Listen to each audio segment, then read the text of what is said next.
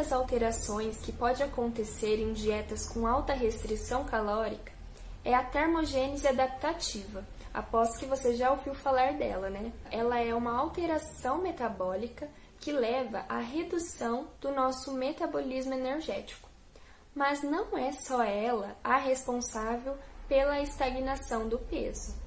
Conforme o paciente ele vai perdendo peso, ocorre uma diminuição de hormônios que geram saciedade, como a leptina, a insulina, o GLP-1 e entre outros. Esses hormônios eles estimulam neurônios que geram um sinal de saciedade e também são capazes de inibir é, neurônios que estimulam a fome.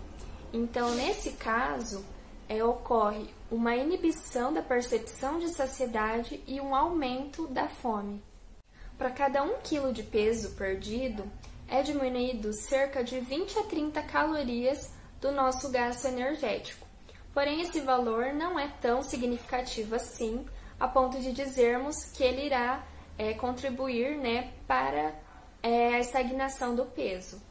Porém, a cada 1 kg de peso perdido, cerca de 100 calorias da nossa fome é aumentada. Então, esse valor sim pode ser significativo, principalmente se nós correlacionarmos que esse paciente está em restrição calórica, tem um aumento da fome, tem um aumento da grelina, que também aumenta a palatabilidade dos alimentos, então para ele comer está mais prazeroso, a fome está aumentada. Então essa situação pode ser justificativa pela maior escapada da dieta né, que o paciente acaba fazendo por uma compulsão alimentar.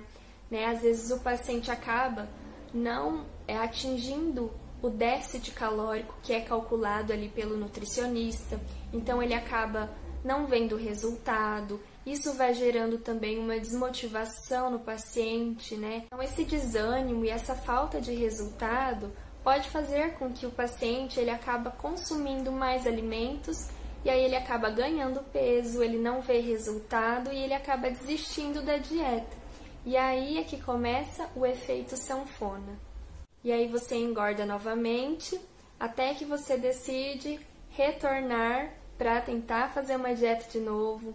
Aí você consegue emagrecer, aí o seu peso de novo estagna e aí você desanima, desiste novamente, e aí o ciclo se repete diversas, diversas vezes, naquele efeito sanfona. Emagrece, engorda, emagrece, engorda. E quanto mais esse efeito sanfona acontece, maiores são as chances de você ter uma resistência insulínica, de você perder massa magra, de você reduzir a sua taxa metabólica, de você aumentar é, processos de lipogênese, ou seja, de acúmulos de gordura no seu corpo. Então, existem diversas estratégias nutricionais que podem ser feitas para que você não entre nessa estagnação de peso, que você consiga continuar perdendo peso e não se desmotive para entrar nesse efeito sanfona.